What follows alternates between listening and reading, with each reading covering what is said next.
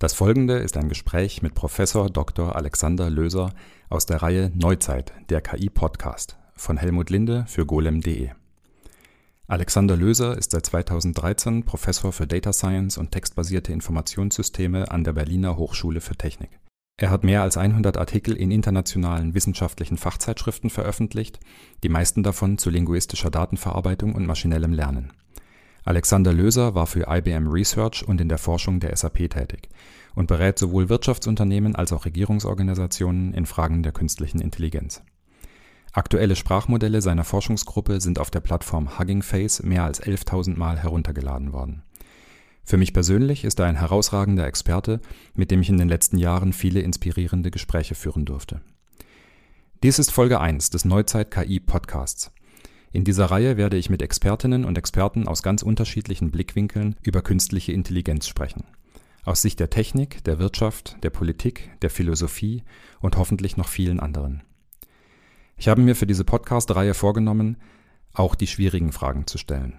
Und ich danke schon jetzt meinen Gästen für ihre Offenheit, ihren Mut und ihre Geduld, sie zu beantworten. Und nun mein Gespräch mit Professor Alexander Löser.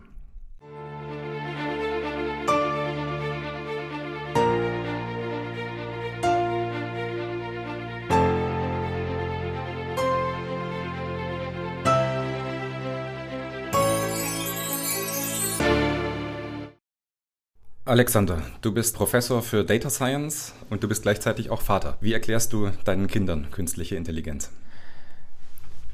Ja, eine sehr schöne Frage, Helmut. Also meine Tochter ist äh, jetzt zwölf und ich habe auch schon, äh, wir haben sehr früh darüber gesprochen und als sie sechs war, habe ich ihr so ein bisschen erklärt, was macht der Papa und der baut halt das Gehirn von Robotern. Roboter hat er zwar verstanden, kannst du als Spielzeug Gehirn auch so einigermaßen okay und ähm, letzten Endes äh, guckte sie mich dann mit großen braunen Augen mit sechs an und sagt, aber Papa, äh, du musst äh, da immer an dem Roboter einen Ausknopf dran machen und da muss ich auch rankommen. Und da war mir schon irgendwie klar, ähm, sie hat verstanden, was ich tue und sie hat auch verstanden, wo das hingeht. Ähm, wie gesagt, ähm, mittlerweile ähm, ist sie zwölf. Ähm, ich habe sie versucht zum Programmieren, zu animieren, auch mit Minecraft hat nicht geklappt. Sie geht in eine andere Richtung. Ähm, aber dass der Papa halt äh, relativ ähm, aufpasst, dass die Maschine irgendwann nicht die Steuerung übernimmt, das war ihr schon mit sechs sehr wichtig. Ja, sie hat also die Potenziale und die Risiken von künstlicher Intelligenz schon sehr früh erkannt. Und du hast es natürlich auch. Du bist als Informatiker aber nicht unbedingt mit künstlicher Intelligenz groß geworden. Also das war zu deinen, den Zeiten, als du das Handwerk gelernt hast, wahrscheinlich äh, noch nicht so breit anwendbar wie heute. Kannst du ähm, mir beschreiben, wie du in dieses Feld reingewachsen bist? Ja, ich bin äh, geboren 76 in, in Meißen ähm, und ähm, dann mit vier nach Berlin gekommen. Ich hatte halt ähm, dann relativ früh den Kontakt damals zum Pionierpalast und äh, dort gab es unten aber ein C64-Labor. Da war ich so 12, 13. Und ähm, wir haben dann dort, also in Teilen auch Computerspiele programmiert dafür, schon zu DDR-Zeiten, 88, 89. Es gab halt einige. Und dann später halt ähm, bei der Armee wurde ich äh, entsprechend gemustert, dass ich nur an Computern arbeiten durfte. Das war noch, ähm, da gab es noch Tapes. Dann Informatik studiert, hier auch in Berlin. Und dann hatte ich Glück, ähm, dann bekam ich ein Promotionsstipendium von der Deutschen Forschungsgesellschaft, durfte zu HP gehen, habe am Semantic Web damals, war damals noch Hype, mitgearbeitet. Später dann äh, bin ich zu IBM Research gegangen, habe dann bei der SAP gearbeitet, auch in der HANA-Datenbank. Und durch Zufall gab es eine Professur in Berlin, die passte, hier an der Berliner Hochschule für Technik, in der wir gerade sitzen. Und äh, unser Präsidium hat uns ermöglicht, hier ein ganzes Institut aufzubauen und einen eigenen Studiengang. Und darüber bin ich eigentlich sehr froh, dass das, ähm, äh, dass das alles geklappt hat. Also war auch viel Glück. Gute Lehrer und viel Glück. Und an welchen Themen forscht ihr zurzeit? Genau, also ähm, ähm ich leite das Forschungszentrum. Wir haben derzeit 25 Doktoranden und 13 äh, Kolleginnen und Kollegen und das ist relativ breit, aber der Kern ist maschinelles Lernen. Ähm, meine eigene Gruppe derzeit, ähm, wir haben derzeit sieben Doktoranden, ähm, die ich auch zusammen mit meinem Kollegen Felix Gers ähm, da betreue. Äh, da geht es vorwiegend um die Modalität Textdaten. Es geht aber auch um die Verbindung dieser Modalität, äh, zum Beispiel im medizinischen Bereich, mit äh, Vitaldaten, also mit strukturierten Daten oder Zeitvariantendaten. Und wir sind fast ausschließlich äh, im Deep Learning unterwegs, ähm, früher noch ähm, selber Modellarchitekturen, auch neue erforscht und jetzt geht es halt vorwiegend auch äh, darum äh, zu schauen, weitere neue Modellarchitekturen, aber auch wo liegen die Schwachstellen, warum halluziniert das Ding, ähm, wo sind die Schwachstellen, wenn ich das in der Medizin einsetze und so weiter. Das heißt, ihr entwickelt Software, die den Arzt oder die Ärztin unterstützt, um die richtige Diagnose zu finden? Oder auch etwas, äh, was sich direkt an Patienten richtet? Genau, also es gibt ganz, ganz viele Dinge. Ähm, Differentialdiagnose, das ist ein ziemlich gemeiner Prozess eigentlich äh, für die Informatik, aber auch sehr schön. Der heißt, ich ähm, erstelle mir ein Abbild vom Patienten, das ist meist multimodal. Dann versuche ich ähm, durch Diagnostik äh, Blut, MRT und andere Dinge auszuschließen. Dadurch wird die Verteilung, was übrig bleibt, spitzer. Also multimodal bedeutet äh, eine Verknüpfung von unterschiedlichen Arten von Daten, also Bilddaten, äh, vielleicht äh, genau. EEG-Sensoren, Blutdruck, was auch immer man genau. findet. Ähm, und da haben wir halt verschiedene Anwendungsgebiete gehabt. Ähm, in der Nephrologie zum Beispiel, wir arbeiten da mit der Charité zusammen, mit meinem Kollegen Clemens Budde, ging es darum, vorherzusagen, ob die transplantierte Niere möglicherweise Schaden erleidet und ob der Patient äh, aus der Mark Brandenburg zur Charité kommen muss deswegen. Mhm.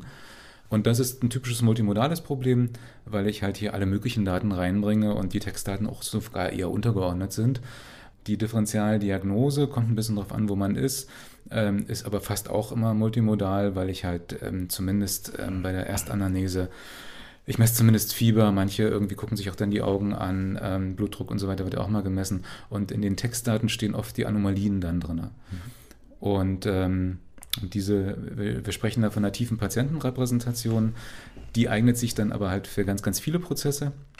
Und Text zum Beispiel ähm, hatten wir auch in einem sehr schönen Projekt mit, mit Helios und dem Unternehmen Coralie ähm, bei der Symptomerhebung, dass man also versucht, den Patienten durch geschickte Fragen so weit auszuquetschen, dass das Bild des Patienten möglichst vollständig ist in der Symptomerhebung, sodass der Arzt also ein gutes Bild vom Patienten vor sich hat.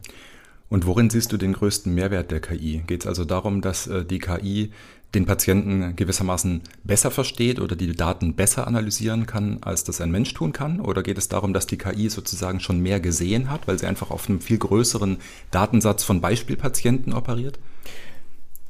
Das ist eine sehr entscheidende Frage. Also unser Ansatz war bisher immer, dem Arzt zu helfen, etwas nicht zu übersehen.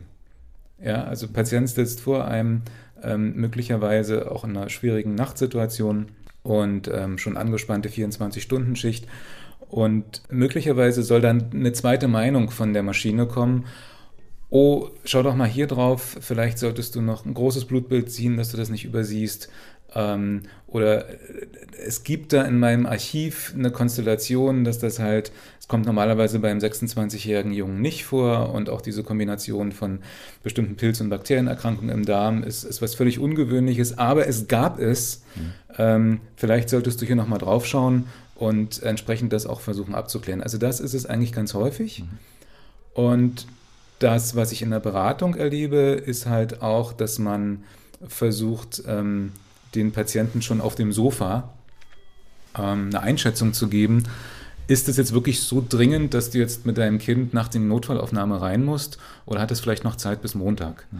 Ähm, sodass man also auch hier schon zumindest eine Art Triagierung vornimmt oder aber halt Spezialfälle. Wie gesagt, Niere war ein Spezialfall, Cardiac Arrestment haben wir auch einige Sachen gemacht mhm. und so weiter. Also vor vielen Jahren gab es ja diese Fernsehserie Dr. House, ah, ja. Äh, bei der immer sehr äh, exotische medizinische Fälle vorkamen, ja. die dann so von einem genialen Mediziner gelöst wurden. Und ich glaube, das hat auch so eine, ähm, in vielen Zeitschriften so Kolumnen inspiriert, bei denen es immer um den Fall der Woche geht. Also irgendwelche exotischen ja. Patientengeschichten, äh, wo man dann ganz lange ge danach gesucht hat, was hat dieser Patient und am Ende hat dann äh, ein Arzt oder eine Ärztin eine geniale Lösung, weil sie sich an einen Fall erinnert hat, der mal vor 20 Jahren ja. irgendwo passiert ist. Und ich glaube, sowas ist doch äh, ein perfektes Anwendungsgebiet für künstliche Intelligenz. Das ist es ganz genau. Also wir ähm wir haben derzeit, ähm, sind wir auf dem Niveau, ich sag mal, entweder Assistenzarzt allererstes Jahr oder noch letztes Studienjahr. Mhm. Das heißt also, wir versuchen ähm, der Maschine, äh, derzeit kann sie zwischen 1200 ähm, Diagnosen und 700 Diagnostiken oder Procedures unterscheiden. erfahrene Fachärzte können viele Tausende, erfahrene leitende Oberärzte dann sogar vielleicht Zehntausende, weil die das gesehen haben. Und das halte ich halt für einen sehr, sehr guten Fall, dass man also es irgendwie schafft, einer Maschine das gesamte Archivwissen, zum Beispiel der Charité oder ähm, von, von, von Helios oder Fresenius zu geben und dass die Maschine dann dieses Archivwissen wiederverwenden kann in, in, in zahlreichen Anwendungen, nicht nur in der, in, der, in der Diagnose oder Diagnostik, weil es einfach schon so, so viel gesehen hat, was normalerweise halt Ärzte erst zum Ende ihrer Laufbahn sehen. Ja. Und das ist, ähm, das ist ein Langziel, an, an dem wir sehr, sehr gerne arbeiten und auch kontinuierlich. Und wie gesagt, äh, meine Hoffnung ist, dass wir vielleicht in den nächsten Jahren dann auf, einen erfahrenen, auf das Niveau eines erfahrenen Assistenzarztes kommen, insbesondere für die deutsche Sprache. Äh, aber da müssen wir schauen, weil die die, die raren Fälle bleiben rar mhm. und die Maschine muss irgendwie mit den raren Fällen trotzdem umgehen können. Und das ist, wie wir mhm. wissen, alle nicht so einfach. Genau. Aber das Potenzial dahinter ist enorm. Also ich stelle mir eine Welt vor, äh, in der jeder Mensch, der in einem Entwicklungsland, in einem entlegenen Dorf wohnt, jetzt Zugang hat zu den besten medizinischen Kenntnissen der Welt. Nee, es muss ja noch nicht mal Entwicklungsland sein, sondern ähm, es kann ja auch Mecklenburg-Vorpommern sein oder in Brandenburg wir waren im Sommer in einem Dorf, das hatte 29 Einwohner und ähm, der nächste Arzt war 16 Kilometer weit weg. Und ähm, also ich glaube schon, ähm, für solche ähm, Gegebenheiten reicht es ja wirklich einzuschätzen, wie dringend ist es und auch das zu kombinieren mit Lieferdiensten, die dann eine Urin- oder Blutprobe oder sonstiges abholen, äh, die man dann selber in der ähm, Diagnostik gemacht hat. Einige Diagnostik zu Hause geht natürlich schon sehr schön, also alles Hautkrankheiten zum Beispiel, ähm, da ist die Maschine schon eigentlich ganz gut, zumindest bei dem, was sie vorher gesehen hat. Es gibt auch, gab auch zu Zeiten von Covid ähm, Maschinen, die haben am, am Beispiel der Atmung oder wie jemand spricht quasi schon auch teilweise Verdachtsmomente aufnehmen können. Also ich glaube, also insbesondere für also schwach besiedelte Regionen, wo es auch schwierig ist, einen Arzt anzusiedeln in der Fläche, Stichwort Gesundheitskiosk ist ja auch gerade im Bundesgesundheitsministerium ein aktuelles Thema, äh, eignet sich diese Technologie schon. Aber da ist in Deutschland halt ein weiter Weg, die ganze Regulatorik und so weiter mhm. ist not easy. Also das technische Potenzial ist enorm, aber ich gehe auch davon aus, dass das deutsche Gesundheitssystem nicht gerade dazu einlädt, Änderungen vorzunehmen. Und da gibt es unterschiedlichste Stakeholder, die da eine Rolle spielen, die teilweise konträre Interessen haben und die es äh, schwierig machen, neue Technologien zum Einsatz zu bringen. Ja, oder auch existierende. Also ähm, es ist gerade also wir arbeiten derzeit leider fast ausschließlich auf englischsprachigen, öffentlich verfügbaren Datensätzen. Das hat wissenschaftlich gesehen natürlich den großen Vorteil, wir sind vergleichbar. Mhm. Ähm, Jetzt ist vor einem halben Jahr gerade ein neuer Datensatz Mimic 4 rausgekommen. Ähm, das heißt, wir testen gerade unsere Systeme, ob die These wirklich stimmt, dass wenn man da mehr variantenreiche Daten reinsteckt, dass die wirklich skalieren. Ich hoffe, ich kriege in den nächsten vier bis acht Wochen da die ersten Ergebnisse. Aber in Deutschland ist es schwierig. Ähm, du hast schon erwähnt, dass du eben auch für Unternehmen arbeitest, und zwar nicht nur in der Gesundheitsbranche, sondern auch in anderen Branchen. Kannst du etwas darüber sagen, welche Trends du generell am Markt siehst zurzeit? Ähm, was sind die Themen, für die sich Unternehmen im Augenblick besonders interessieren im Bereich KI? Mhm. Wo stehen sie mit der Einführung, der Umsetzung? Mhm. Ich habe damit vor zehn Jahren angefangen, vor elf, elf Jahren angefangen. Das war damals noch bei, äh, bei IBM und habe also für IBM als, als Freiberufler gearbeitet bin dann zu eBay, später Zalando Research mit aufgebaut, äh, Münchner Rück, äh, Fresenius, wie gesagt. Und ähm, darf aktuell auch zum Beispiel für Bubble tätig sein. Sehr, sehr schöne Tätigkeit. Und ja, was man sieht eigentlich, zumindest bei den Unternehmen, ist oft, dass Unternehmen auf mich zukommen jetzt eher im B2B-Markt. Also das finde ich sehr spannend und sehr typisch deutsch eigentlich. Da ist der Trend, dass die Unternehmen besser aufgestellt sind als vor zehn Jahren im Sinne von, sie wissen, dass sie interdisziplinäre Teams benötigen und dass sie verstanden haben, dass der B2B-Bereich schwierig ist, dort die richtigen Produkte zu finden. Du bist ja selber im, im B2B-Unternehmen tätig ähm, und weiß ich nicht, welche Methodik ihr da macht, aber ein Team dazu zu bringen, gute Datenprodukte zu finden oder gute Datenproduktideen, die auch eine KPI des Unternehmens wirklich beeinflussen können. Mhm. Das ist, glaube ich, die hohe Kunst. Wo siehst du Unternehmen momentan bei der Einführung von diesen großen Sprachmodellen? Also ChatGPT ah. hat ja in diesem ähm, Jahr einen großen Hype ausgelöst und mhm. ich glaube, so ziemlich alle großen Unternehmen dürften sich momentan damit beschäftigen. Sind wir in der Phase noch, ähm, dass wir über Proof of Concepts sprechen? Gehen die ersten Unternehmen schon produktiv mit diesen Modellen? Sind es eher interne Anwendungsfälle versus externe? Mhm. Wo steht die deutsche Wirtschaft momentan?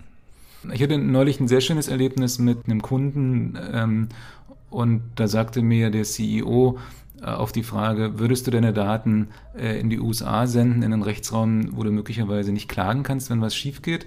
Und er sagt, ähm, das ist eigentlich gar nicht das, ähm, was für ihn kritisch ist, sondern viel kritischer wäre es, wenn ein Mitbewerber äh, über die Service-Tickets, äh, die da möglicherweise ähm, OpenAI zur Verfügung gestellt werden, Analysen macht über die Schwächen seiner eigenen Produkte. Mhm. Ja.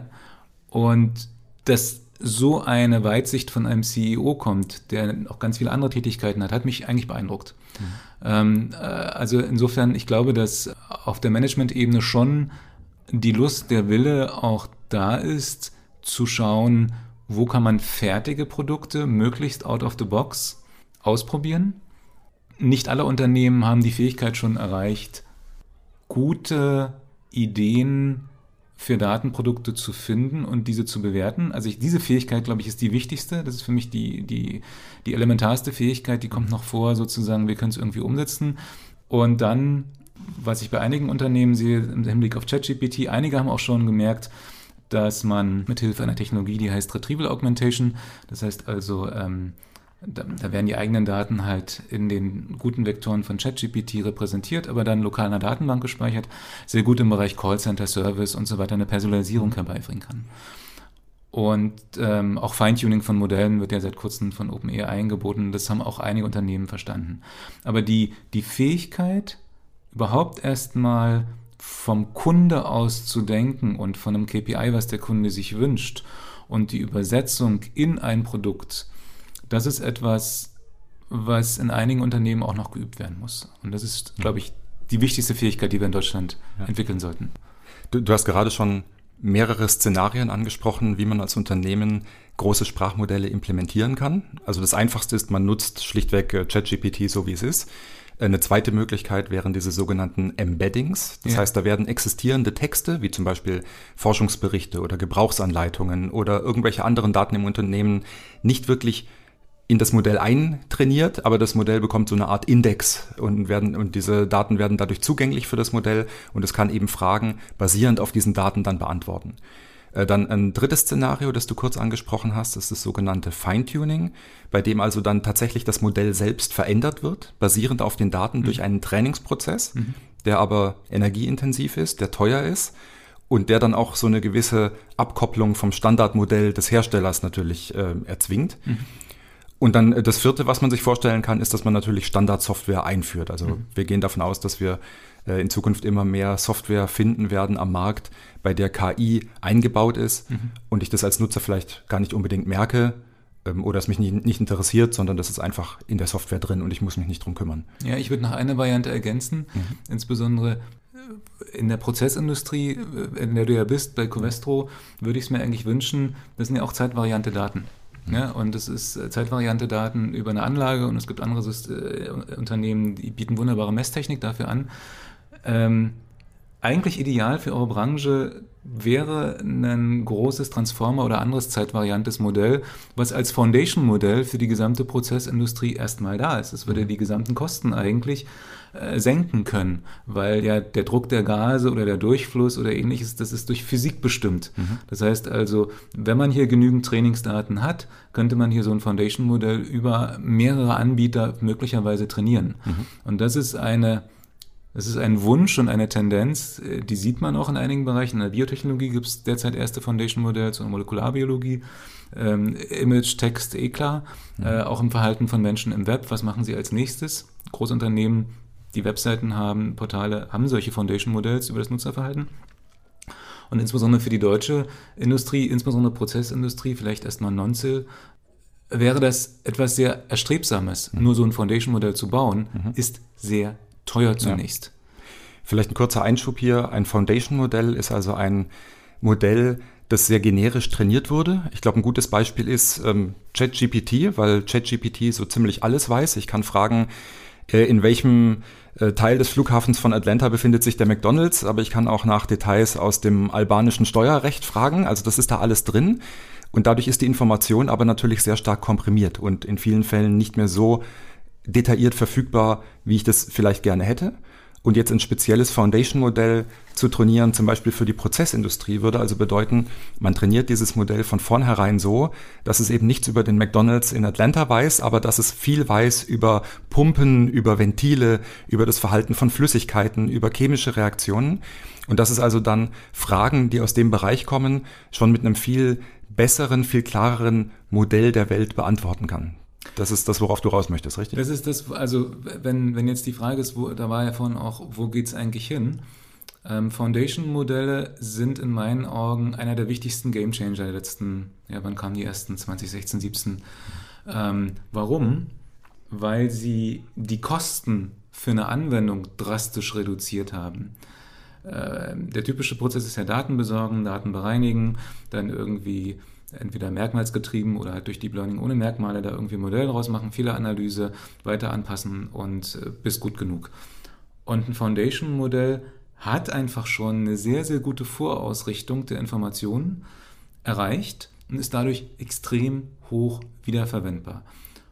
Und dadurch fängt man quasi nicht bei Null an, und deswegen glaube ich also, dass Foundation-Modelle, die auch angeboten werden, jetzt Cohere, Hugging Face, OpenAI, Anthropic, wie sie alle heißen, Microsoft, dass diese Foundation-Modelle ganzen Branchen helfen können, enorme Kostensparer zu sein. Nur leider haben wir diese Foundation-Modelle derzeit nur für ganz wenige Bereiche. Mhm. Und äh, insbesondere Bereiche, die in Deutschland wichtig sind, äh, wie Prozessindustrie, ähm, aber auch ähm, Pharma, Biochemie und so weiter, haben derzeit nicht diese Foundation-Modelle und das finde ich sehr schade. Hm. Hast du eine Intuition dafür, wie sich der Markt hier weiterentwickeln könnte? Also wer wären die logischen Spieler, die solche feingetunten Foundation-Modelle anbieten würden? weil wir haben jetzt eine Firma wie OpenAI, die hat also das IP an dem Modell, das unter ChatGPT drunter liegt. Diese Firma könnte jetzt mit überschaubarem Aufwand Spezialmodelle ausprägen aus diesem Modell. Ähm, machen die das oder werden das kleine Startups sein? Werden das äh, Universitäten sein? Wo siehst du die, die Hauptakteure in diesem Bereich? Ja, wir haben uns lange mit diesen Fragen beschäftigt. In einer Studie, die das Wirtschaftsministerium in Auftrag gegeben hat, LEA, und auch ähm, vom Forschungsministerium, haben also verschiedene interviewt. Ich glaube, man ist sich mittlerweile auf der Welt derzeit einig. Es wird nur sehr wenige Player geben, die den Aufwand, ein Foundation-Modell zu erstellen, auf sich nehmen. Das hat insbesondere was mit Trainingsdaten beschaffen und kuratieren zu tun. Die Rechenleistung, zum Beispiel um ein Sprachmodell für die Sprache Deutsch ungefähr vom Stand ChatGPT Januar 23 zu machen, ähm, die ist eher ähm, zwei bis drei Millionen ähm, GPU-Stunden, also zwei bis drei Millionen Euro. Das ist durchaus finanzierbar, aber der Aufwand geht eher halt in die Datenkuratierung und Beschaffung rein. Und das sind vorwiegend Unternehmen, denen der ganze Stack gehört. Also die haben die Hardware, die haben den DevOps-Stack, die haben, wie gesagt, die Möglichkeit, an die entsprechenden Roh-Trainingsdaten zu kommen. OpenAI hat ja nicht umsonst mit Microsoft gepartnert. Ähm, das heißt also, sehr, sehr wenige Anbieter werden diese Foundation-Modelle anbieten. Im Bereich Sprache ist der Zug in meinen Augen vielleicht noch nicht abgefahren, aber wird in den nächsten sechs bis zwölf Monaten abfahren, wenn es uns in Deutschland nicht gelingt, da eigene Modelle äh, zu machen, die auch weniger Bias haben als mhm. die englischsprachigen. Ne? In der Bereich B2B, äh, glaube ich, sollte es mutige Player geben, die dann solche Foundation-Modelle vielleicht auch mit Partnern zu machen. Und dann gibt es mittlerweile einen ganzen Zoo von Beratungshäusern oder auch von kleineren Unternehmen, aber auch von Dienstleistern, die dann diese Foundation-Modelle erlauben anzupassen. Mhm. Äh, OpenAI bietet dazu auch eigene Produkte an. Und ähm, da ist natürlich die Frage, aber die sich halt im deutschen Manager halt stellt, ist, äh, möchte ich meine Daten in einen Rechtsraum schicken, den ich nur schwer kontrollieren kann? Oder selbst wenn ich ein Urteil bekommen habe, was für mich okay ist, gibt es da einen Gerichtsvollzieher, der dann bei irgendeinem Unternehmen vor der Tür steht im Silicon Valley und die Festplattenherausgabe erzwingt? Und das ist eine sehr, sehr schwierige Situation. Äh, und deswegen, glaube ich, brauchen wir unbedingt da entsprechende Foundation-Modelle weniger zwar, aber wir brauchen sie in unserem deutschen Rechtsraum und auch von Trainingsdaten erstellt, bei der wir den Bias kennen, beeinflussen, der mhm. unserer Kultur entspricht und auch der dem AI-Act entspricht. Mhm. Und ähm, der AI-Act sagt ja, ich soll die Trainingsdaten offenlegen. Das macht natürlich keiner der Hersteller. Aber OpenAI crawlt wie verrückt derzeit gerade das deutsche Web, weil sie zu wenig, zu wenig deutsche Trainingsdaten haben. Und ähm, warum künstliche Intelligenz gerade für die deutsche Wirtschaft und äh, die deutsche Gesellschaft so wichtig sein wird in Zukunft, darüber sprechen wir gleich noch. Ich würde bis dahin kurz noch einen Ausflug in die Technik machen. Wir haben hier schon viele technische Begriffe erwähnt, ähm, was das Training von Modellen angeht. Wir sollten aber vielleicht noch mal ein bisschen darüber sprechen, wie funktioniert eigentlich so ein Sprachmodell? Ähm, jetzt ist ein Podcast kein optimales Format, um ein Sprachmodell technisch im Detail zu erklären. Das schaut man sich wahrscheinlich besser in einem Video an. Ähm, vielleicht können wir aber trotzdem eine ganz kurze Zusammenfassung geben, was so ein Sprachmodell eigentlich macht. Also ich würde hier äh, einerseits die sehr, sehr schöne Darstellung von einem gewissen Herrn Helmut Linde empfehlen, die auch ähm, bei Golem als Artikel abrufbar ist. Es gibt auch übrigens eine sehr, sehr schöne ähm, Darstellung von André Carpati als Video. Ähm, vom Prinzip her äh, hat das, was wir jetzt als ChatGPT verstehen, was übrigens 2022 unter dem Namen InstructGPT als Paper rausgekommen ist, eigentlich drei Ebenen. Und die unterste Ebene ist das Sprachmodell.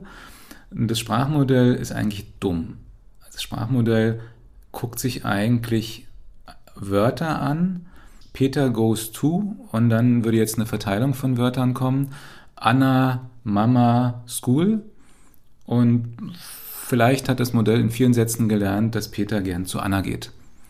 So, und wenn ich jetzt mehr Kontext reingebe, ähm, wie ähm, each morning Peter goes to, dann wird sich diese, dieser, dieser Kontext, den ich jetzt links hinzugefügt habe, der verändert sich auf diese Verteilung von Wörtern, die als nächstes kommen können. Und dann wird wahrscheinlich das Wort Schule vielleicht äh, sozusagen das Relevanteste sein. Each Monday, Peter goes to school, ne? wie alle Kinder. Also das Grundkonzept des Sprachmodells ist es wirklich erstmal immer nur ein Wort vorherzusagen. Und ein Text wird erzeugt, in dem Wort für Wort für Wort vorhergesagt wird. Genau, Wort für Wort für Wort. Und es geht halt immer ein längerer Kontext hinein. Und das ist eigentlich das, was ich seit den letzten zehn Jahren gravierend also das ist die Magic eigentlich, wenn man es mit auf dem, auf dem Bierdeckel erklären müsste. Äh, diese, diese Art, wie Sprachmodelle Wort für Wort vorhersagen, die gibt es sehr, sehr lange schon eigentlich. Und wir konnten 2012, 2010 vielleicht zwei oder drei Wörter vorhersagen. Es gab in Teilen auch Modelle, ah, die waren schon sehr komplex, sie konnten fünf Wörter vorhersagen, aber da hört es auf. Ähm, dann kamen die ersten Modelle wie Fasttext, die hatten dann so einen Kontext von, von acht Wörtern. Dann kamen ähm, die LSTMs, die auch mein Kollege Felix Gers mitentwickelt hat. Ähm, da konnte man dann schon vielleicht einen Satz vorhersagen. Und dann später kam halt Elmo und Bert, wo man dann vielleicht so einige hundert Wörter vorhersagen konnte. Und jetzt sind wir aber bei ähm, der Fähigkeit, solche Kontextlängen vorherzusagen. Im Standard OpenAI bei 32.000 äh, Wörtern und es gibt einige Modelle, die können sogar 100.000 Wörter haben. 100.000 Wörter ist ein Harry Potter, 32.000 ist eine Bachelorarbeit. Ich kann also Sequenzen genau dieser Länge vorhersagen.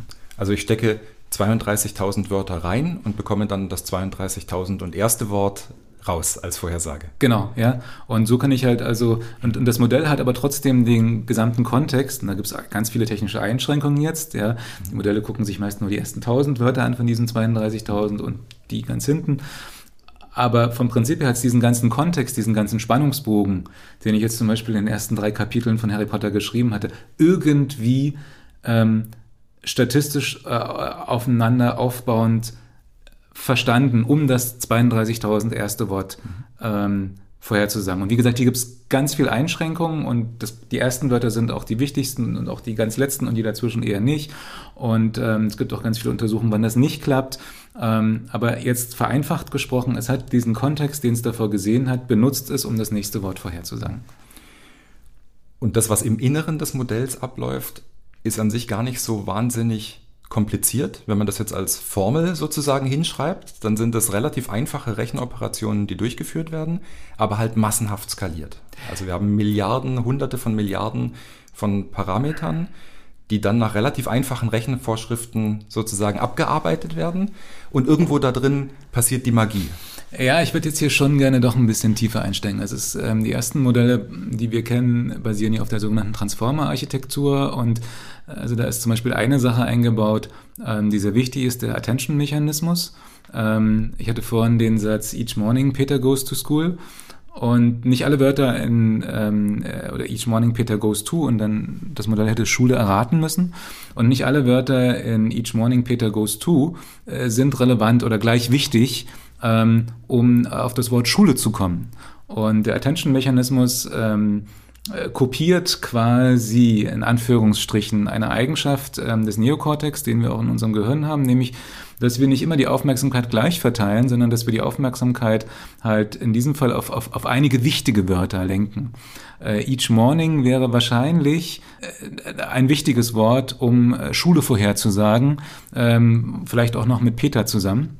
Und dieser Aufmerksamkeitsmechanismus, Attention Mechanism, der so ab 2016, 2017 in die Modelle ein, äh, Eintritt erhielt, ähm, der sorgt eigentlich dafür, dass wir einen sehr ähm, spärlich, äh, einen, einen, einen sehr spärlichen Graph haben von Eingangssignalen zu Signalen, wie die halt abgebildet werden.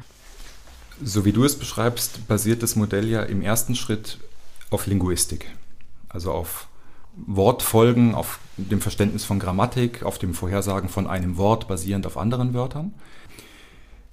Gerade in den aktuellen Large Language Models findet man ja Fähigkeiten, die man von der reinen Sprache her gesehen erstmal nicht erwarten würde. Also zum Beispiel ChatGPT ist durchaus in der Lage, Dinge zu zeichnen, wenn man ihm die Möglichkeit gibt, äh, mithilfe von Textkommandos äh, eine Vektorgrafik äh, zu zeichnen.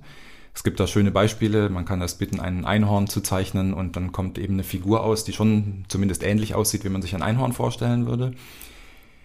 Und äh, diese Fähigkeit zu zeichnen setzt dir nicht sowas wie ein räumliches Vorstellungsvermögen voraus. Und ist dieses räumliche Vorstellungsvermögen nicht etwas, was man eigentlich so in einem Sprachmodell nicht vermuten würde? Ja, weil wie du sagst, es ist eigentlich ein Vorhersagen von Texten, es sind linguistische Beziehungen und dann kommt da aber plötzlich so eine Fähigkeit raus, die man nicht vermuten würde. Ja, man spricht auch von emergenten Eigenschaften. Wie, wie ordnest du das ein? Wo kommen diese emergenten Eigenschaften her? Ich würde erstmal zunächst sagen, es geht nicht nur rein um linguistische Eigenschaften, sondern es geht um Skills. Ja, wir haben, äh, ich habe es eben schon erwähnt, äh, die unteren, die unteren Layer, die sind schon sehr noch auf diese, was man eher linguistische Skills nennt. Äh, das ist das noch, worauf die sich fokussieren müssen. Aber schon die höheren Lehrer lernen halt Beziehungswissen, weitere höhere Lehrer möglicherweise prozedurales Wissen. Und ähm, dieses prozedurale Wissen heißt quasi, wie kann ich eine solche komplexe Aufgabe, wie zeichne ich ein Einhorn, eigentlich, äh, habe ich dafür eigentlich mal Teilaufgaben gesehen zunächst. Also ich glaube, die Modelle sind in der Lage, mit steigender Anzahl der Parameter, aber vor allen Dingen steigender Anzahl von, von Trainingsdaten, also von Wörtern, mit denen sie geführt werden und auch vor allen Dingen großer Varianz, ganz viele Skills zu lernen, die sie beobachten können. Diese Skills sind dann irgendwann auch prozedural. Es ist also, also Wissen, wie arbeite ich das in einer bestimmten Art und Weise ab, in welcher Sequenz. Und das wird in Clustern vorstrukturiert. Und wenn ich jetzt also so eine komplexe Aufgabe habe, wie mal mir doch mal ein Einhorn aus ASCII-Zeichen, dann muss ich das Glück haben, dass irgendwie so eine ähnliche Aufgabe möglicherweise schon mal in irgendeinem Abschnitt gezeigt wurde und dass die Skills die dafür notwendig sind, auch davor wiederum vielleicht in anderen Abschnitten gezeigt wurden, sodass das Modell hier zumindest diese, diese Fähigkeit entwickelt hat, sodass es also hier diese große Teilaufgabe unter Umständen in diese Teilaufgaben unterteilen kann. Das ist aber schon die hohe Kunst. Mhm. Wo wir gerade bei den Fähigkeiten von ChatGPT sind. Eine dieser Fähigkeiten ist ja auch Softwarecode zu schreiben und zu programmieren und dadurch mit Daten zu interagieren. Es gibt gerade von ChatGPT eine aktuelle Version, ähm, die unter dem Namen Code Interpreter gestartet wurde. Mittlerweile wurde sie umbenannt in Data, Data Analyst vielleicht. Data Analyst ja, oder genau. so ähnlich. Ähm, und nun bist du ja Data Science äh, Professor, hast sicherlich mit diesem Modell schon etwas experimentiert. Und mich würde natürlich interessieren, äh, zum einen, wie bewertest du dieses Modell? Wie wird es die Arbeit des Data Scientists äh, in Zukunft verändern? Was rätst du auch deinen Studenten, mhm. ja, wie ihre äh, berufliche ja. Laufbahn aussehen wird? Aber bevor wir zu all den Fragen kommen, kannst du vielleicht ganz kurz beschreiben, äh, was dieses Code Interpreter Modell macht, was man damit tun kann? Genau. wenn wir uns die Verteilung der Trainingsdaten angucken, zum Beispiel jetzt im aktuellen Lama 2-Modell, hatte ich vorhin schon gesagt, 90 Prozent ist Englisch und dann sind aber 8 oder 9 Prozent Code. Das heißt also, man hat erkannt, dass ähm, Code, der auf GitHub oder in Repositories zur Verfügung ist, auch eigentlich Sprache ist und dass dieser Code auch eine Eigenschaft aufweist, nämlich ich habe einerseits eine geschlossene Programmiersprache und dann habe ich aber Kommentare, Fre Freitextkommentare. Und das hat man alles auch dem Modell zum Lernen gegeben. Und ähm, da gibt es ähm, Spezialmodelle auch, wie Starcoder zum Beispiel, die man hinter der Firewall ausführen kann. Das ist, glaube ich, sehr wichtig für viele Unternehmen, die nicht ihren geheimen Code OpenAI geben möchten. Und diese Modelle helfen einem, die kann man in der Programmierung für, für verschiedene Dinge benutzen. Ja? Copilot zum Beispiel ist auch eines dieser Modelle. Das heißt also, ich kann ähm, in meiner Programmierumgebung mit einer Tab-Taste sagen, vervollständige mir mal zum Beispiel den Code. Ja, ähm, ich kann helfen, Datentypen für Variablen relativ clever sozusagen zu, zu, zu, zu definieren und habe möglicherweise dann vielleicht schon Zugriff auf jemanden, der diesen komplexen Datentyp schon vorimplementiert hat und das äh, fügt es dann da ein. Okay, das war die erste Stufe. Die zweite Stufe von diesem Modell geht aber weiter. Und die ist spannend. Äh, und die funktioniert noch nicht so, wie man es haben möchte, muss ich auch noch sagen. Aber die bildet eigentlich den äh, typischen Zyklus ab, den Data Science Studenten bei uns zum Beispiel im zweiten, dritten Semester lernen. Also typischerweise werden sie mit einem Datensatz beworfen, äh, der typische Datensatz, ähm, hier sind die Überlebenden auf der Titanic, die hatten bestimmte Eigenschaften. Ähm, bitte sag doch mal vorher auf den 20 Prozent, die ich dem Modell nicht gesagt habe, wer überleben wird. Ja, ich glaube, das Beispiel ist vielen bekannt. Basierend auf Alter, Geschlecht, äh, erste Klasse Kabine versus dritte genau. Klasse Kabine und so weiter. Genau, ja. Ähm, also so ein, so ein, so ein absoluter Beginner-Datensatz. Und was man ja typischerweise macht, ist, man versucht zunächst den Datensatz äh, irgendwo einzulesen. Also man muss eine Art ETL machen. Ähm, dann muss man ähm, den Datensatz explorieren. Genau, man muss also erstmal ein Verständnis ähm, der entsprechenden Features herbeibringen und dann auch äh, die Korrelationen ähm, zwischen den finden, Anomalien und so weiter. Und dann fängt man an halt ähm, äh, Classifier auszusuchen für das Problem, Hyperparameteroptimierung zu machen, ähm, vielleicht sogar die entsprechenden Features zu Gewichten anzupassen und so weiter und das Ganze zu explorieren und darzustellen, bis man eine gute Lösung hat. Und dieser Prozess, den unterstützt in Teilen der Code-Interpreter. Das heißt also, für unsere Studenten werde ich die Aufgabe im nächsten Semester anders stellen. Ich werde einfach sagen, nehmt euch einen Datensatz und zeigt, wo das System Mist gebaut hat und wo es gut funktioniert hat und versucht eigentlich die Schwächen herauszubekommen. Also das wird wahrscheinlich die Aufgabe fürs Wintersemester sein. Also in, in Code Interpreter, da würde ich zum Beispiel ein, sagen wir, ein Excel-Sheet Excel hochladen, hochladen, wo genau. diese Titanic-Daten drin sind. Genau. Und dann sage ich einfach nur in natürlicher Sprache dem Tool, äh, bitte führe mir eine genau. Analyse durch, welche Passagiere überlebt ja. haben und welche nicht. Ja. Und dann rattert das Ding runter, schreibt Code, schreibt Software-Code, wendet den selbstständig auf dieses Excel-Sheet an, genau. fasst die Ergebnisse wieder zusammen und gibt mir ein sprachliches Ergebnis. Es führt Code aus, das ist, glaube ich, ähm, eine wichtige Geschichte. Und ähm, auch Bezug nehmend auf das, was wir vorher gesagt haben, wir müssen dem System schon die einzelnen Schritte sehr genau noch erklären, was es tun soll, weil es genau nicht in der Lage ist, diesen sehr komplexen Prozess in Teilprozesse herunterzubringen. Dafür brauchen wir unsere menschliche Intelligenz. Genau, und dann kannst du es meistens auch noch ganz gut darstellen, aber es hat halt diese Fähigkeit, äh, nicht nur Text auszugeben, sondern diesen Text auch auszuführen mhm. äh, in einer virtuellen Laufzeitumgebung. Und das ist natürlich spannend. Und da ist natürlich dann die Frage, wie verändert das die Lehre zum Beispiel? Und diese Frage wird derzeit von sehr vielen Kollegen ähm, mit einem großen Fragezeichen versehen, weil natürlich ist es sehr sinnvoll, einen Menschen mit einem Tandem auszustatten, einer Maschine, was Routineaufgaben, schreib mir mal eine SQL-Anbindung in MySQL oder joine mir mal ein paar Tabellen, ähm, dass es das als Maschine ausführt. Das ist sehr, sehr sinnvoll, dass die Maschine diese Routinetätigkeiten macht. Auf der anderen Seite erfordert es aber, da das System ja trotzdem auf, auf, auf der Transformer-Architektur und auf Ähnlichkeiten basiert und oft trotzdem halluziniert, dass jemand den Code verifizieren kann. Und ganz ehrlich, wir haben da in der Datenbankausbildung zum Beispiel noch keine gute Lösung gefunden oder auch in der Programmierausbildung, weil eigentlich müssen die Studenten ja zunächst am Anfang trotzdem ein Programm schreiben, wie man Fibonacci-Zahlen auf, aufzählt oder wie man bestimmte Joins macht oder Gruppierungen und Aggregationen oder verschachtelte SQL-Queries, bevor sie ein Tool bitten, das für sie zu tun, weil sie erst dann in der Lage sind zu kontrollieren, ob der Output von dem, von dem Tool wirklich sinnvoll ist. Mhm. Und ähm, selbst sehr erfahrene Programmierer, äh, mit denen äh, habe ich neulich darüber gerade gesprochen, sagen mir, äh, ihnen ist nicht auf den ersten Blick aufgefallen, dass das Ding da Mist gebaut hatte. Und das ist halt die Gefahr.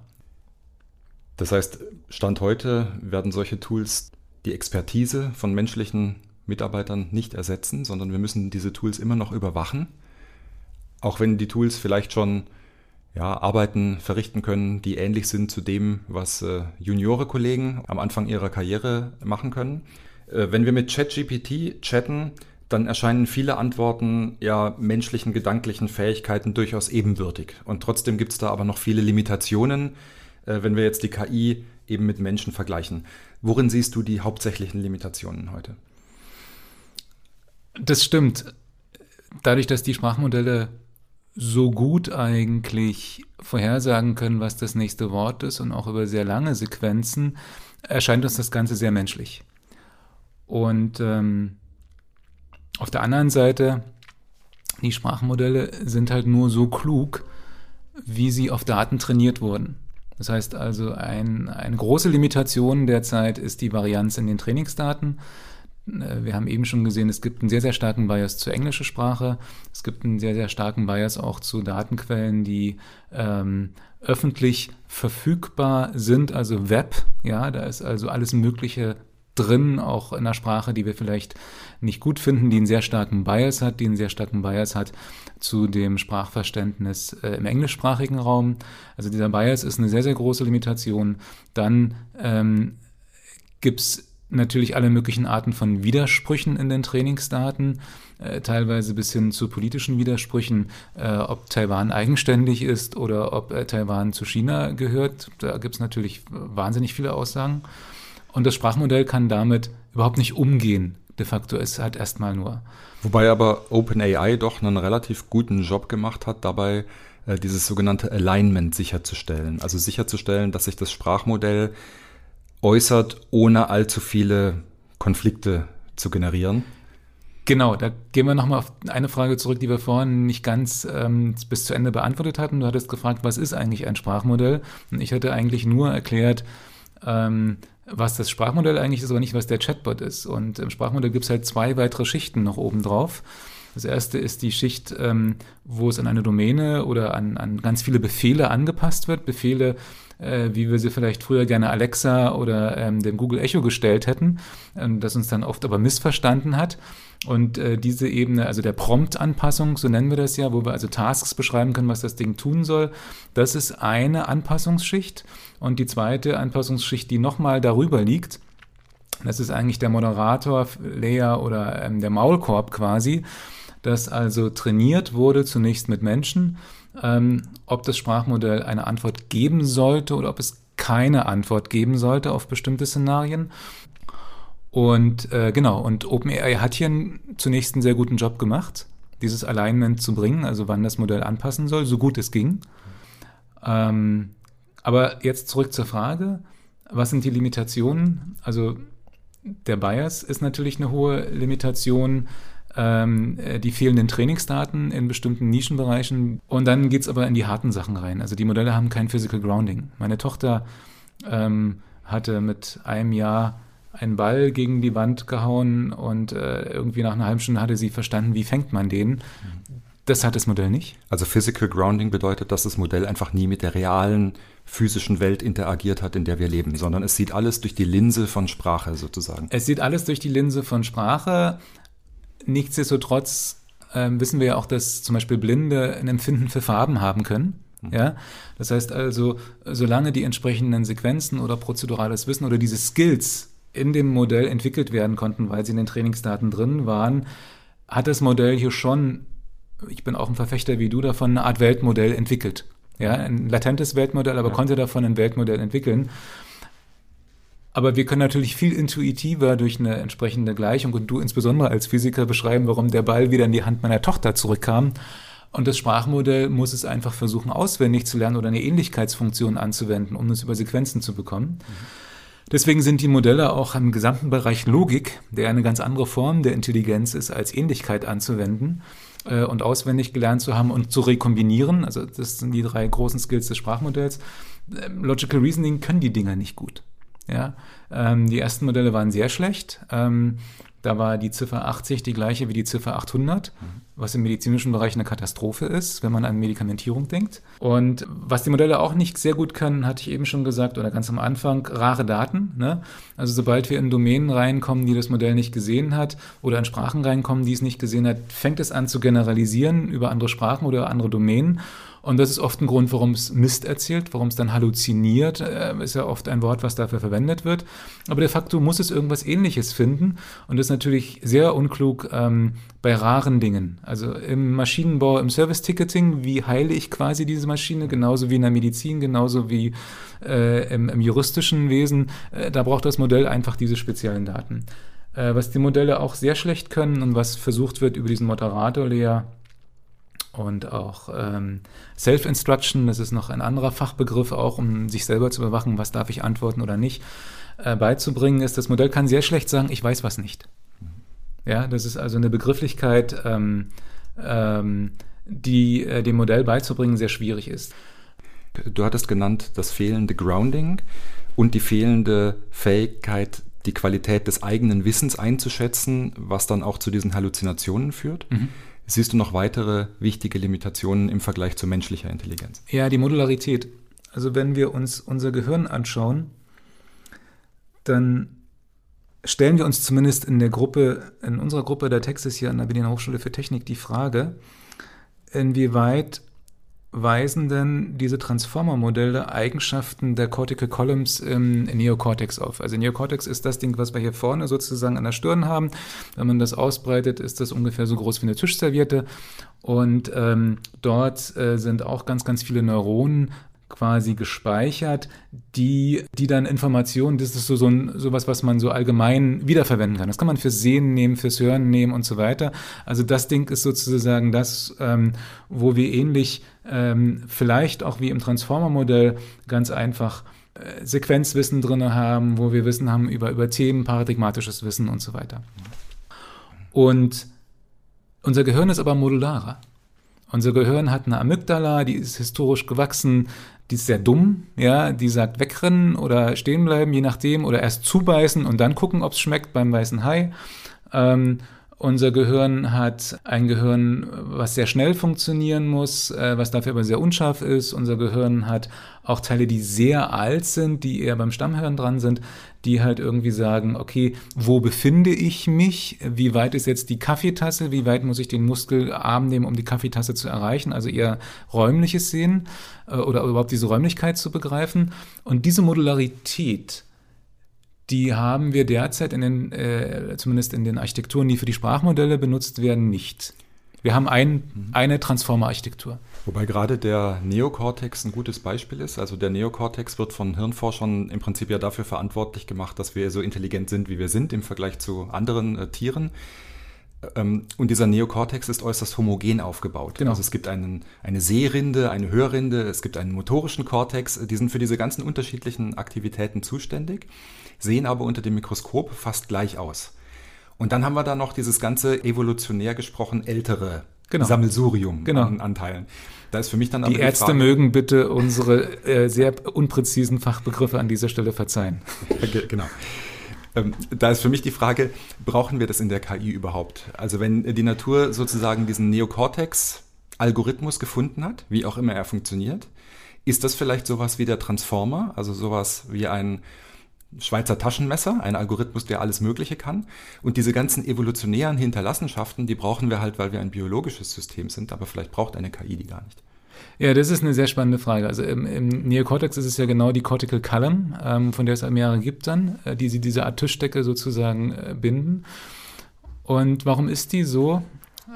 Da begebe ich mich jetzt auf absolutes Glatteis. Ähm, kann ich erstmal eine Buchempfehlung empfehlen, 1000 Brains Ähm, sehr gutes Buch, was sozusagen diesen Zusammenhang ähm, äh, schildert. Äh, ich glaube, dass unser Gehirn aufgrund des Energiemangels sich so entwickeln musste über die Generationen. Äh, irgendwann haben wir dann entdeckt, ähm, das hat Harari auch sehr gut beschrieben in, äh, in, in seinen Werken, dass wir entdeckt haben, dass wir halt äh, Feuer anmachen können und dann kriegen wir halt bessere Eiweiße und dann konnten wir Fleisch essen und dann wurde das Gehirn größer und konnte wachsen. Und davor hat man einfach nicht genug Energie. Und diese Phase müssen wir natürlich aber beim künstlichen Gehirn, was auf Silizium basiert, die gehen wir derzeit anders durch. Also dieses Energieproblem haben wir auch. Mhm. Es kommen, hatten wir vorhin auch schon erwähnt, es kommen fast täglich neue Paper raus, die sagen, ähm, ich kann das gleiche Wissen äh, in der gleichen Menge Text oder Bilddaten, je nachdem, mit deutlich weniger Parametern oder Bits quasi speichern. Quantisierung ist hier ein Stichwort, also die Modelle werden immer kleiner. Und das ist natürlich getrieben daher, dass es jetzt, oder unter anderem, dass es natürlich jetzt zahlreiche Dienste gibt wie OpenAI, die sind teuer. Die kosten ja ganz viele Megawattstunden in der Inferenz auch, nicht nur im Training, sondern vor allen Dingen in der Inferenz. Und das Geld, was man einnimmt, möchte man natürlich möglichst wenig in die Energie reinstecken. Und ich glaube, dass diese Optimierung anders ist als bei uns im Gehirn. Im Gehirn hat es einfach diese Modularität und diese Spezialfunktionen benötigt, die also besonders häufige, also für den Menschen oder für, für das Tier zumindest wiederkehrende Prozesse wie wo bin ich, wo muss ich hin, muss ich mich jetzt schnell bewegen oder langsam bewegen, wegrennen, optimiert hat. Mhm. Während bei der Maschine diese Optimierung noch durch den Menschen, durch, durch, durch also, also, also findige Forschung der Menschen passiert, die halt einfach versuchen, den Energiehaushalt, den diese Modelle konsumieren, zu reduzieren leider oft wahrscheinlich nicht getrieben, das wird oft so vermarktet aufgrund des Klimaschutzes, sondern eher, weil es einfach zu teuer ist, weil ich einfach pro Kunde nur einen bestimmten Energiebetrag umlegen möchte. Bei diesen ganzen Limitationen, die du beschrieben hast, gibt es welche, die du als fundamental ansiehst? Also gibt es Limitationen, die die künstliche Intelligenz heute vom Menschen unterscheiden und wo wirklich noch ein massiver Durchbruch in der Forschung notwendig wäre, um sie zu überwinden? Ich glaube, dass wir noch nicht gut verstanden haben, wie wir die zwei größeren Strömungen der KI seit, ja, ich sag mal, seit den 40ern oder seit der Dartmouth-Konferenz in den 50ern äh, verbinden können. Es gibt ja einerseits ähm, die eher symbolische KI, ähm, die wir auch dann sehr lange hatten, ähm, die ja eher auf, auf, auf Logik basiert, Logik erster Ordnung, Logik zweiter Ordnung, Prolog, Datalog, wer das noch kennt.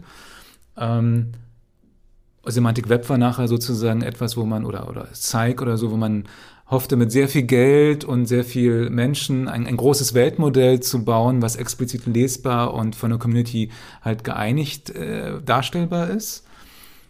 Und dann gibt's halt die latente Repräsentation, die wir jetzt gerade erleben, wo wir halt äh, dank ähm, findiger Leute wie Bengio oder, oder Hinton ähm, einfach ähm, jetzt eine sehr gute latente Darstellung haben von Wissen und aber nicht sehr gut nachvollziehen können eigentlich, was wird da dargestellt. Mhm. Und beide haben Vorteile. In den Sprachmodellen arbeiten zahlreiche Forscher daran, auch wir haben dazu, Chimera heißt die Arbeit, wie kann man in die Sprachmodelle logische Modelle oder solches Wissen injizieren zum Beispiel.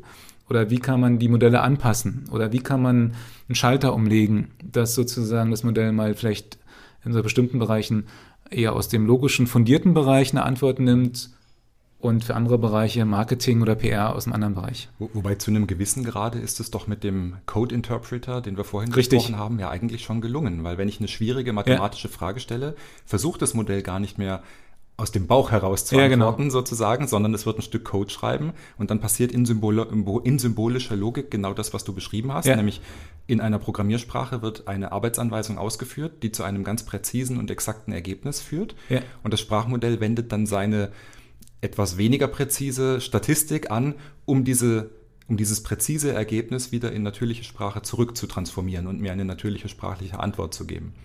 Völlig, wobei das Sprachmodell halt hier in die Grenze reinrennt, dass möglicherweise komplexe Aufgaben oder Aufgaben, die es noch nicht gesehen hat, es anfängt halt zu halluzinieren, weil es die komplexe Aufgabe nicht aufteilen kann in kleinere Aufgaben. Das können wir Menschen deutlich besser. Also komplexere Dinge äh, zerteilen in Häppchen und auch das, äh, das logische Inferieren, wenn ich etwas nicht gesehen habe, äh, erstens zu entscheiden, kann ich das überhaupt lösen? Mhm. Ja beziehungsweise dann andere Konstrukte zu nehmen. Und ChatGPT bietet dafür manchmal schon Plugins an. Wolfram Alpha ist ja eines der Plugins. Und das ist dann einfach, es erkennt den Intent und löst es gar nicht mehr über ChatGPT, sondern löst das über ein spezielles Plugin. Mhm. Und der Output von dem Plugin wird dann aber wieder so durch das Sprachmodell gejagt, dass es sich schön menschlich anhört. Du hast gerade noch eine weitere Limitation implizit angesprochen, nämlich diese Schwierigkeit, einen größeren Plan in viele kleine Schritte runterzubrechen, was natürlich extrem wichtig ist für jede Art von intelligentem Verhalten. Und ich glaube auch, dass das noch eine massive Limitation ist, aber ich bin mir nicht sicher, ob sie wirklich fundamental ist. Zum einen sehen wir das jetzt schon in ChatGPT, dass es zumindest für kleinere Pläne in der mhm. Lage ist, so einen Plan zu erstellen und mhm. den dann Schritt für Schritt abzuarbeiten. Und zum anderen ist es auch für größere Fragestellungen durchaus in der Lage, einen High-Level-Plan mhm. zu entwerfen. Aber es fehlt sozusagen noch dieser Feedback-Loop, dieser intrinsische Loop, mit mhm. dem es dann diesen Plan abarbeiten könnte. Sondern es ist einfach aus technischer Sicht gezwungen, nachdem es einen Text erstellt hat, aufzuhören und kann jetzt schlichtweg nicht mehr weitermachen, dann die einzelnen Schritte nochmal tiefer runterzubrechen in noch kleinere Detailaufgaben, bis nicht wieder ein Prompt vom Nutzer reinkommt. Mhm. Die Frage ist nur, ist es wirklich eine fundamentale Limitation oder fehlt da nicht einfach sowas wie eine, eine Rückkopplungsschleife, dass das Modell eben ständig iterieren kann über seine eigenen Gedanken, würde man sagen, beim Mensch oder über die eigenen erzeugten Texte und die dann sozusagen Schritt für Schritt weitertreiben kann? Also ich glaube, dass diese Schleifen ja gerade durch die Angebote von Anthropic und OpenAI da, wo sie möglich sind, gebildet werden. Und ich glaube, dass sie sehr schwer ähm, einfangbar sind ähm, noch, das ist aber, glaube ich, das, was sich technisch auflösen wird im Bereich der Multimodalität, mhm. also das Korrelieren von Pixeln oder auch von ähm, Bewegtbildern und Pixeln zu einer bestimmten Zeit zu, zu Text oder auch zu Zeitvariantendaten. Ich glaube, das ist einfach eine Frage der Zeit, ähm, multimodale Modelle da zu haben.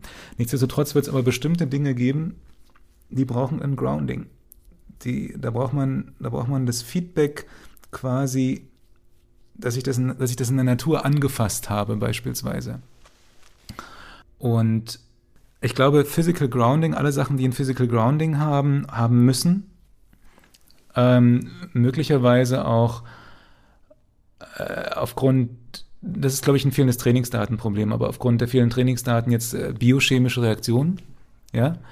oder auch bei dir Prozessindustrie, mhm. ähm, wird es ähm, zumindest noch sehr viele Jahre benötigen, bis diese Zusammenhänge ähm, drin sind. Oder jemand kommt auf eine schlaue Idee, wie man irgendwie ähm, komplexe Gleichungen für Partialdrücke mhm. im ChatGPT abspeichern kann.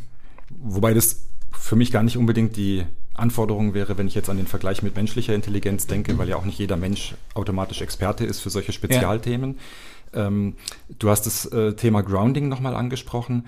Was ist da mit Simulation? Also ich kann ja. den Computer ja in so einer Art Spielumgebung genau. lassen, wie ein dreidimensionales äh, Computerspiel und vielleicht ja. auch noch mit einer Physik-Engine, dass ja. also die, die Realität in diesem Spiel ähm, sich ganz gut wiederfindet. Kommen wir damit weiter? Ja, das sind äh, typische Ansätze in der Informatik. Also Simulationen benutzt man ja, wenn die Trainingsdaten, die ich mit bestimmten Kosten erreichen könnte, höchst unvollständig sind. Ne? Wir simulieren zum Beispiel auch selbstfahrende Autos, um einfach den Wegstrecken zu zeigen, die vielleicht noch nie gesehen werden könnten. Ähm, äh, wir haben Systeme simulieren lassen, wie sich Ärzte verhalten, um einfach vollständigere Trainingsdaten für Trajektorien in der Diagnose zu, zu erbringen.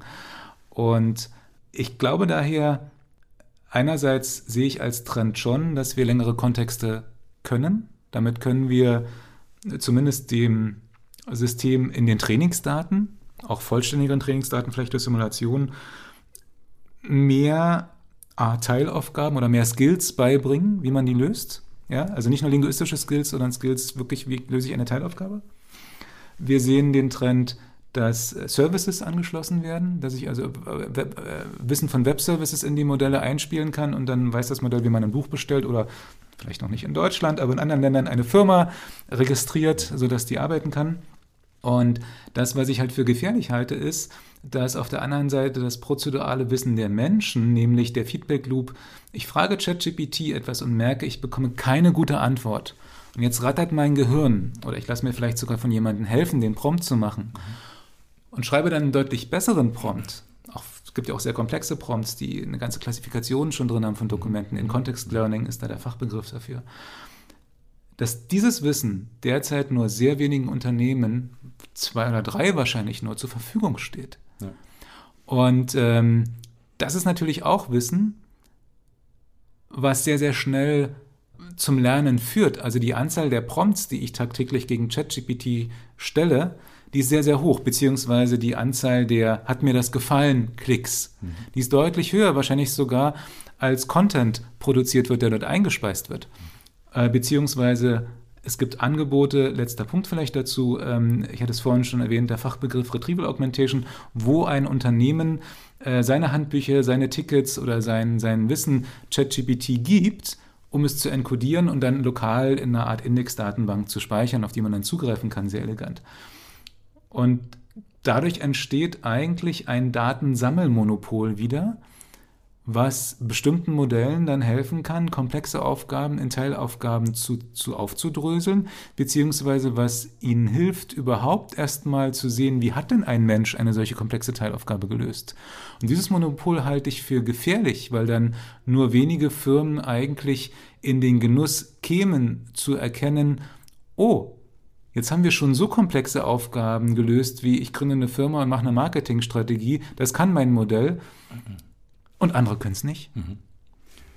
Und da sind wir dann auch schon relativ bald am Schritt zur sogenannten starken künstlichen Intelligenz äh, oder auch unter dem Begriff AGI, Artificial General Intelligence, bekannt.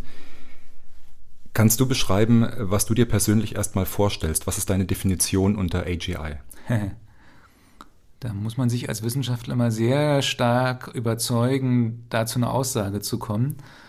Ähm, ich halte mich ein bisschen einerseits an Jan LeCun, gab es einen sehr schönen Beitrag von LeCun und Harari. Also für mich ist es erstmal die Fähigkeit, dass das Modell einen Willen hat, eine Aufgabe, aus, äh, eine, eine, Aufgabe zu lösen. Dass es sich selber also, dass es fähig ist, sich selber Aufgaben zu stellen. Mhm. Äh, dann ist es in der Lage, ähm, auch die Aufgabe, die möglicherweise sehr komplex ist, in entsprechende Teilaufgaben runterzubrechen, zu bewerten, ob es diese Aufgabe gut oder schlecht beantwortet hat oder bearbeitet hat und dann hat es halt den Willen, entsprechend neue Aufgaben zu stellen, um sich daraus für die Zukunft zu verbessern und für die Zukunft besser zu planen. Jetzt komme ich zum Harari-Teil. Dafür braucht das Modell nicht unbedingt ein Bewusstsein. Mhm. Ja, wir haben äh, auch verschiedene Organismen oder äh, Aufgaben in der Natur, die durchaus komplexe Aufgaben wahrnehmen, Photosynthese oder so. Und da ist kein Bewusstsein, ja. aber es funktioniert irgendwie trotzdem. Genau. Und das ist etwas, ähm, was leider oft vermischt wird. Mhm. Also wenn du sagst Wille, ist auch nicht unbedingt dann der bewusste Wille gemeint, Nein. sondern es ist eine Verhaltensweise, die Richtig. darauf abzielt, irgendein Ziel auch langfristig zu erreichen. Genau, und das ist aber jetzt die, ähm, die Gefahr, die daraus entsteht. Also nehmen wir mal an, selbst wir hätten unsere Modelle so im Griff, dass diese Modelle irgendwann nie, also dass wir garantieren könnten durch ein logisches Theorem, was ich jetzt nicht wüsste, wie es aussehen sollte, aber das halt sagt, ähm, das Modell wird nie einen Willen haben. Es kann nur eine komplexe Aufgabe in Teilaufgaben runterzubrechen. Dann müssten wir trotzdem dem Modell beibringen, dass diese Teilaufgaben nicht schädlich für uns Menschen sind. Du hast vorhin gesagt, dass die wesentlichen Eigenschaften einer AGI dieser Wille wären, die Fähigkeit, ja, Pläne zu schmieden und die in kleine Bestandteile runterzubrechen und über Autonomie zu verfügen. In die Zukunft zu planen, sage ich mal. Mhm. Und hältst du dieses Ganze zusammengenommen erstmal für technisch möglich, prinzipiell? Genau, das ist die Gretchenfrage. Ähm, hätte man mir die Frage vor vier, fünf Jahren gestellt, vielleicht noch vor drei Jahren, hätte ich mich sehr bedeckt gehalten, hätte vielleicht gesagt, hm, ja, 50, 80, vielleicht 100 Jahre, aber wirklich schwer zu beantworten. Derzeit ist aber so ein Hype und es sind so viele Gelder freigesetzt worden, vor allen Dingen auch im kommerziellen Bereich.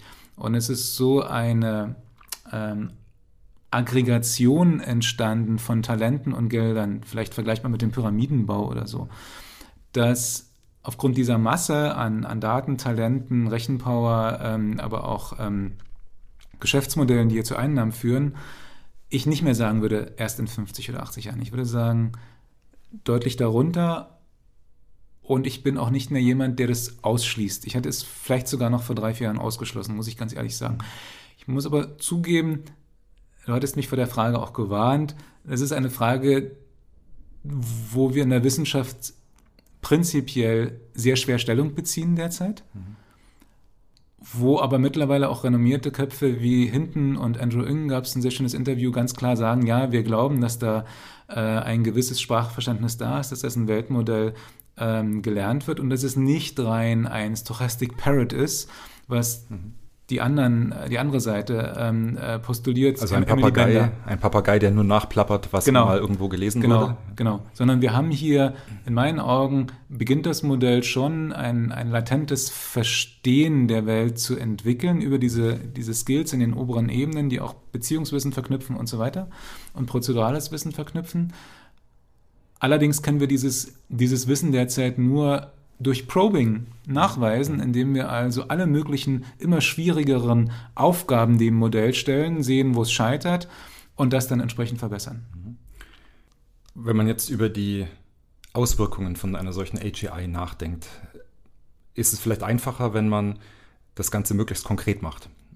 Und ich stelle mir gerne vor, so eine AGI ist im Prinzip eine Person im Homeoffice, bloß ohne die Person. Also ich habe einen Algorithmus, der kann jetzt all das machen, was ich im Homeoffice auch machen kann. Aber es gibt halt einfach nicht den biologischen Körper, sondern das passiert alles aus dem Computer heraus. Äh, dieses Computerprogramm kann dann Videokonferenzen äh, führen, das kann ähm, E-Mails beantworten, das kann im Internet surfen, es kann, wie du vorhin so schön gesagt hast, in manchen Ländern eine Firma aufmachen, dadurch, dass es einen Online-Antrag ausführt. Siehst du das auch so? Wäre das auch dein Verständnis davon, wie eine AGI funktionieren könnte? Oder hast du eine andere Intuition dahinter? Also es gibt bestimmte Aufgaben, in denen wir möglicherweise sehr gerne ein Tandem wahrnehmen, ja, wie ein Schachcomputer, den ich vielleicht jetzt als, als eher ein, ein sehr unterdurchschnittlicher Spieler bemühen würde, um mir die richtige Eröffnung äh, zu geben. Mhm. Bis hin dann äh, zu einer fast tektonischen Verschiebung, dass wir merken, dass ähm, viele Tätigkeiten bei uns bedeuten, Berichte zu schreiben. Irgendjemand anders liest die Berichte als Mensch, um zu sagen, wir sind compliant oder in der richtigen Richtung der dann wieder zusammenfasst, damit wieder ein anderer die Berichte liest, der bis wir dann bei irgendjemanden sind, der das dann zusammenfasst und dann geht die Kette wieder zurück. Also ich glaube, dass ähm, wir da sehr viele Tätigkeiten haben, die durchaus derzeit nicht durch Maschinen wahrgenommen werden, aus, durchaus aus Gründen auch der Compliance, der Nachvollziehbarkeit, der Überprüfbarkeit, auch des Misstrauens, insbesondere in großen Organisationen. Wir sind eine sehr arbeitsteilige ähm, Gesellschaft. Ähm, und bei vielen dieser Tätigkeiten müssten wir dann schon überlegen, sind die denn überhaupt noch sinnvoll? Da gibt es viele Studien, benutzen McAfee dazu. Äh, die machen alle Angst. Äh, das finde ich nicht. Ich glaube, dass wir eher lernen, in Tandems zu leben. Das wird also ein Trend sein. Und der zweite Trend, den ich gerne zumindest erleben werde, aber dafür brauchen wir eine Pluralität bei den Anbietern und das braucht offene Trainingsdaten, mhm. ist, dass viel Zeit frei wird, ähm, dadurch, dass Maschinen für uns ein Bruttoinlandsprodukt oder zumindest Teile des Bruttoinlandsproduktes erwirtschaften mhm. und wir dadurch trotzdem wohlhabend sind, möglicherweise sogar die Maschinen so lange komplexe Sequenzen und Aufgaben wahrnehmen können, die für die Gesellschaft enorme Bedeutung haben. Menschen sterben, äh, weil Lebensmittelknappheit herrscht. Äh, wir haben ganz viele Probleme, wo wir Ressourcen einsetzen beim, beim Klimaschutz, also dass es solche Optimierungen sind. Also wir haben ja fundamentale Probleme, der, der ganze demografische Wandel, ja, das ist ja immer der Wunsch, nur die Maschinen sind davon noch so unendlich weit und das Wunschdenken hier driftet da ein bisschen auseinander mit dem, was die Maschinen können und wofür es auch Märkte gibt, die dann diese Maschinen einsetzen. Also ja, ich würde mir vielleicht nicht wünschen, so eine Umgebung haben wie bei Wolli räumt die Erde auf. ähm, wo also die Menschen die ganze Zeit bedient werden in einem großen Raumschiff und den ganzen Tag nur noch Filme gucken und ähm, ähm, süße Drinks trinken ähm, und werden immer dicker übrigens. Aber ich würde mir mehr Zeit für meine Tochter wünschen oder mehr Zeit mit der Familie oder mehr Zeit auch äh, vielleicht in Schulen zum Beispiel zu sein, um da Wissen weiterzugeben. Also einfach, einfach Aufgaben, mehr Zeit mit den Ärzten, um die besser zu verstehen. Mhm. Also einfach dieses, dieses Problem der Zeit, was mich dann ersetzt, ersetzen würde, das finde ich ein sehr erstrebenswertes Ziel. Mhm.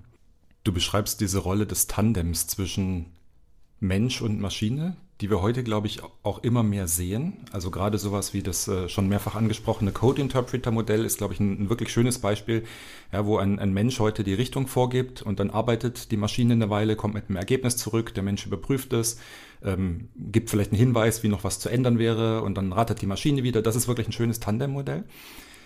Wenn wir jetzt aber über diese AGI sprechen, die also per Definition den Mensch im Homeoffice sozusagen ersetzen kann, welchen ökonomischen Antrieb gäbe es dann noch für eine Firma, auf so ein Tandem zu setzen? Abgesehen von den legalen Herausforderungen. Also du hast ja auch gesagt, Compliance ist ein Thema. Es wird immer Bereiche geben, ähm, wo ein Mensch äh, zumindest eine Unterschrift unter einen Vertrag setzen muss äh, oder eine, ein Abnahmeprotokoll von einer Maschine unterschreiben muss. Aber wenn wir jetzt mal in Branchen gehen, die sehr stark getrieben sind von ähm, Dienstleistungen, die nicht physischer Natur sind, äh, sei es äh, Computerprogrammierung, seien es Werbeagenturen, äh, seien es Finanzdienstleistungen, was wäre der ökonomische Anreiz, überhaupt noch Menschen in so einer Firma zu haben? Hm.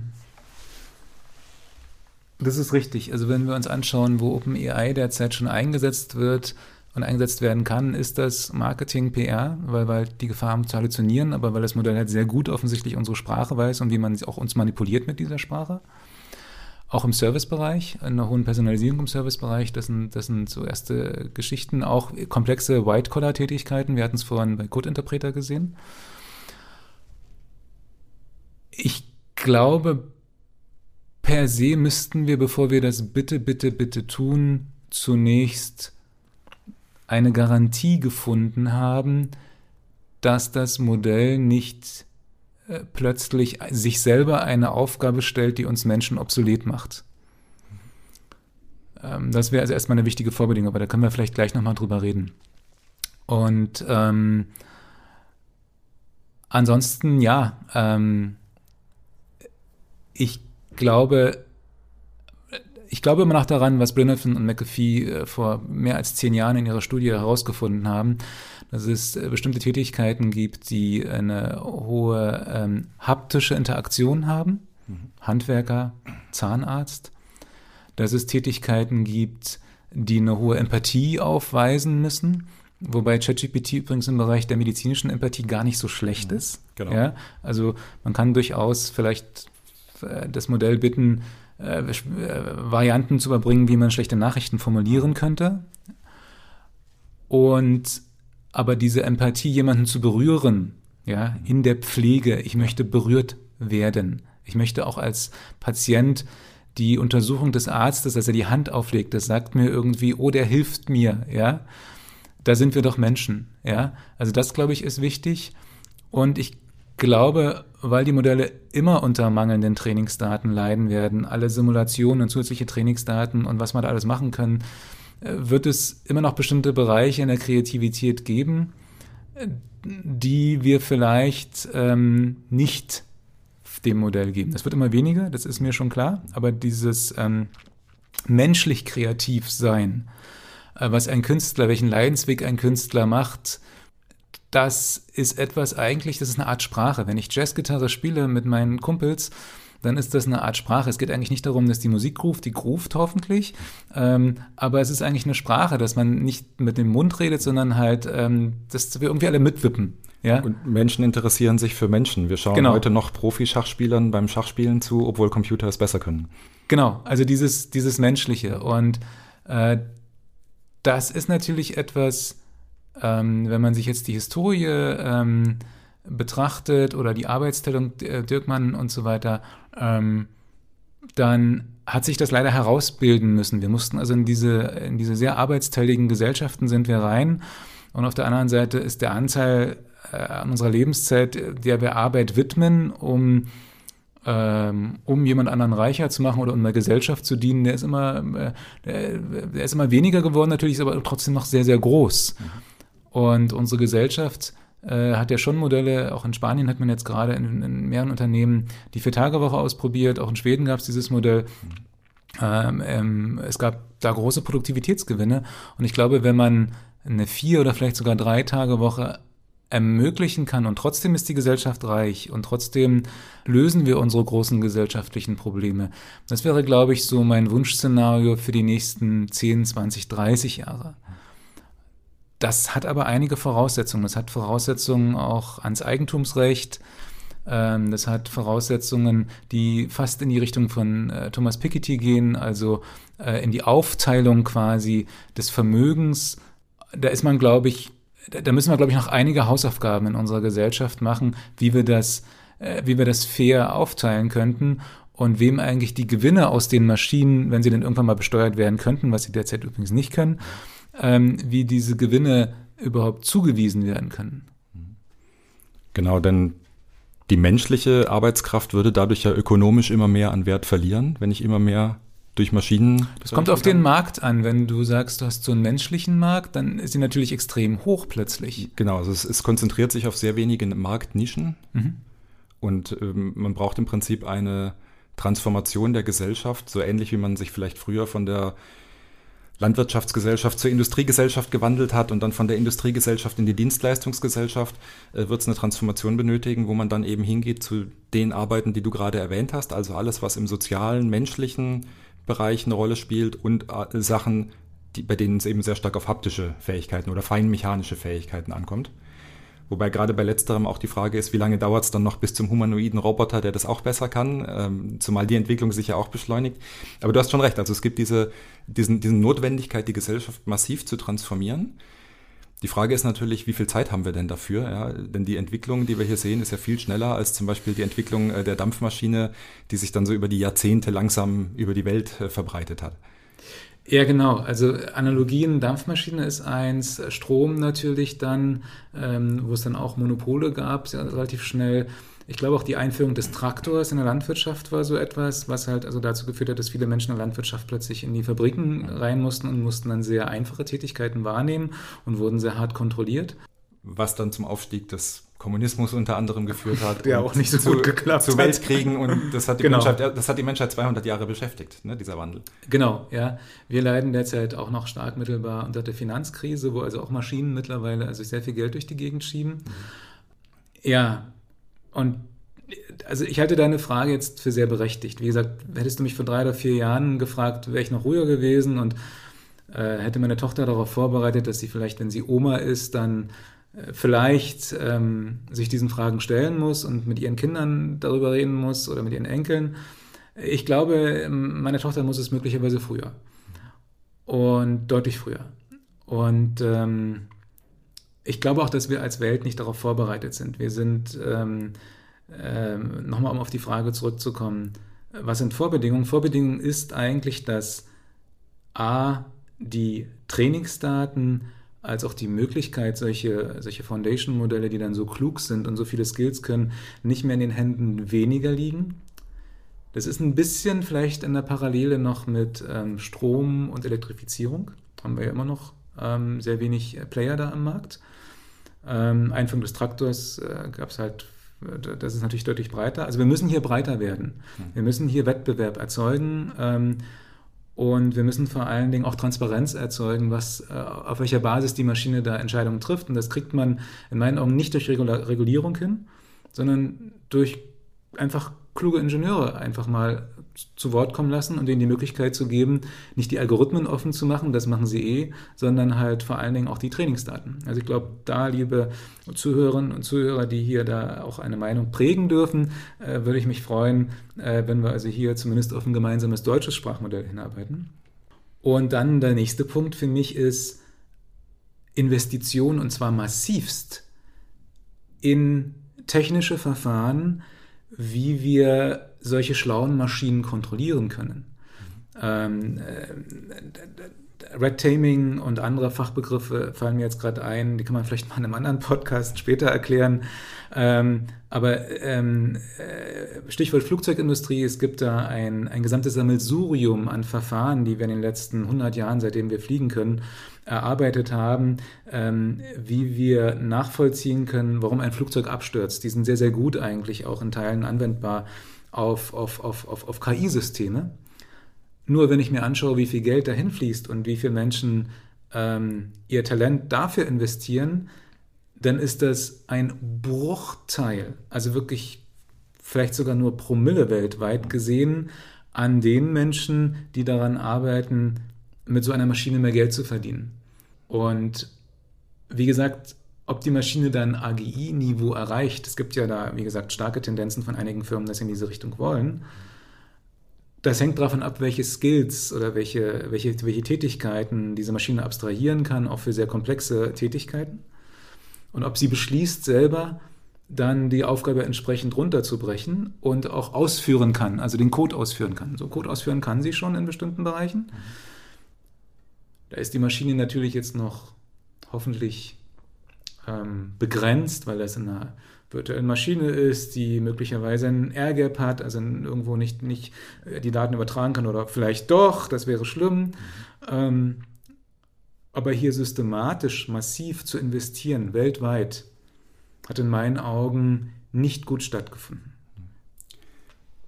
Damit kommen wir zum Ende des heutigen Gesprächs. Alexander, ich danke dir ganz, ganz herzlich für deine Zeit heute. Das waren äh, faszinierende Einsichten, die du mit mir geteilt hast. Und es war mir ein großes Vergnügen, mit dir heute zu sprechen. Ganz herzlichen Dank dafür.